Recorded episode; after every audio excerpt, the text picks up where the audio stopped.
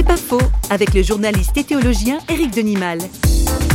Je considère que les discours de Jésus, le message de Jésus, etc., tout ça, ça semble parfois un petit peu difficile ou euh, idéologique, mais c'est tellement fort, c'est tellement beau, c'est tellement vrai, que c'est tellement dommage aussi que les gens ne le connaissent pas, ou qu'il n'est qu'une caricature de Jésus. Moi j'ai envie de dire, mais non, arrêtez d'écouter ce que l'on dit de lui, essayez d'écouter ce qu'il dit lui. C'est un message qui reste vrai, peut-être faut-il le dire autrement, parce que naturellement, bah, c'est comme si on parlait euh, en ancien français, hein, on parle plus euh, avec le langage du XVIe siècle aujourd'hui, par exemple, mais les vérités que l'on pouvait dire au XVIe siècle, avec euh, les mots du XVIe siècle et les tournures du XVIe siècle, bah, cette vérité-là, si elle est vraiment vraie, elle se dit aujourd'hui avec d'autres mots, mais elle est la même vérité.